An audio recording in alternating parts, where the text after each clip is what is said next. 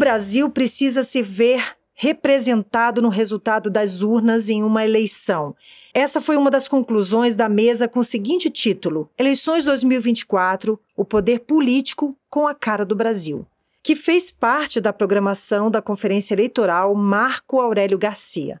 Participaram dessa mesa a ministra das Mulheres, Cida Gonçalves, a deputada federal pelo PT do Rio de Janeiro, Benedita da Silva, e a socióloga e primeira-dama do Brasil, Janja da Silva.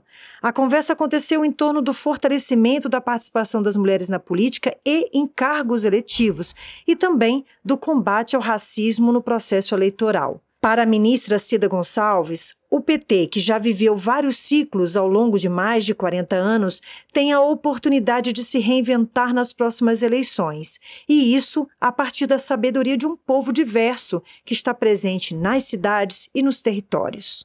Primeiro, nós temos aí um, uma diversidade no Brasil de territórios e de territorialidades, de valores é, que estão postos, né? seja pela questão da, das populações indígenas originárias, seja pelos quilombolas, seja né, pela floresta, pelo Pantanal, e tudo isso tem que entrar dentro do partido, tudo isso tem que estar proposto, tem que estar efetivamente fluindo para dentro do, do, partido. E eu acho que vai fluir, né? Eu acho que vai, eu acredito muito que essa diversidade venha para dentro do partido e a gente vai fazer a diferença. A deputada federal Benedita da Silva tem experiência em ganhar eleições. Ela foi constituinte como deputada federal pelo PT do Rio de Janeiro e se reelegeu cinco vezes.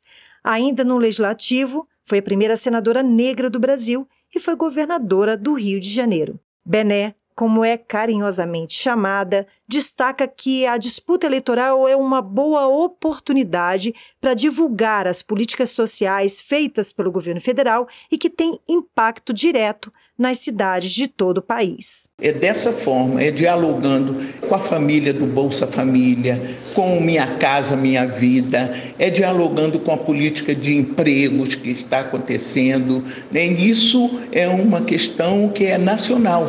Né, que em todos os estados estão acontecendo essas ações do governo e é preciso dialogar com o beneficiário para que ele tenha consciência que é um direito dele, mas que ao mesmo tempo é num governo democrático é que essas coisas acontecem. De Brasília, Thaís Ladeira.